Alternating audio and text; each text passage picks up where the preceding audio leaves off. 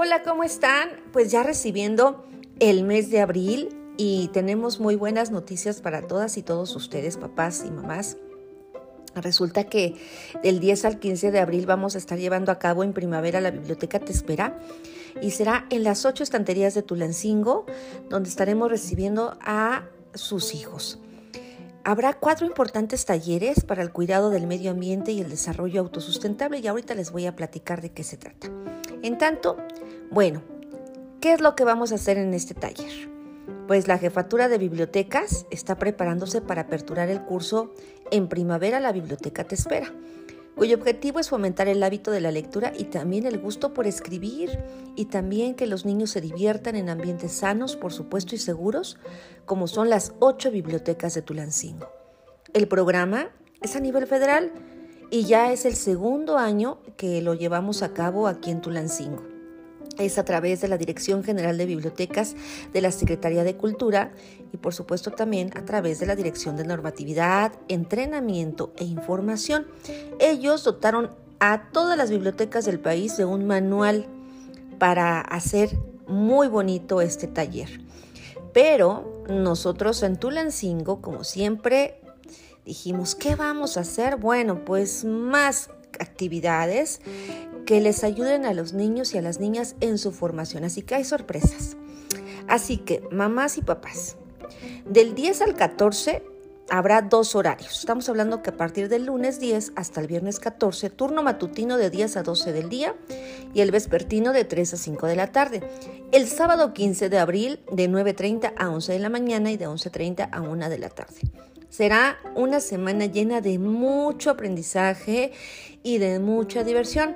Ojo, cupo limitado, 10 por turno y la convocatoria ya está abierta, así que ya pueden inscribirse los niños y las niñas de 6 a 13 años de edad en las ocho bibliotecas de Tulancingo. Ustedes ya las conocen. Y bueno, quienes asistan a estas jornadas aprenderán de tres talleres que forman parte del programa federal. Se llama Del frío hasta la nariz, el otro es Ja ja ja, leer para reír, y el tercero es Engordemos al cochinito. Y el toque extra, ahí les va. Resulta que los niños van a hacer una maceta con reciclaje en la cual colocarán su flor favorita. También aprenderán a cultivar en un huerto en vertical. Realizarán una artesanía con alambre, plástico, aluminio, hojas de tamal, todo lo que sea material ecológico. Y por último, aprenderán técnicas de origami. Y para observar todo este arte que realizarán las niñas y los niños participantes de este taller, el 23 se va a llevar a cabo una actividad está organizando la Secretaría de Cultura, Educación, Deporte y Juventud, por supuesto, a través del gobierno municipal que dirige el licenciado Jorge Márquez Alvarado. Pero de eso le vamos a decir un poquito más adelante de qué se trata, pero ya le estamos adelantando. Y obviamente el 23 no solamente para celebrar a las niñas y los niños, sino al libro porque es el Día Internacional del Libro y en Bibliotecas de Tulancingo tenemos muchas actividades, no solamente esta, sino que a través de las redes sociales estaremos difundiendo pues el acervo bibliográfico con el que contamos como parte de las colecciones infantiles, destinados, como su nombre lo dice, a las niñas y los niños, pero también a los grandes, que nunca se nos olvide ser pequeños, por supuesto, y grandes de corazón.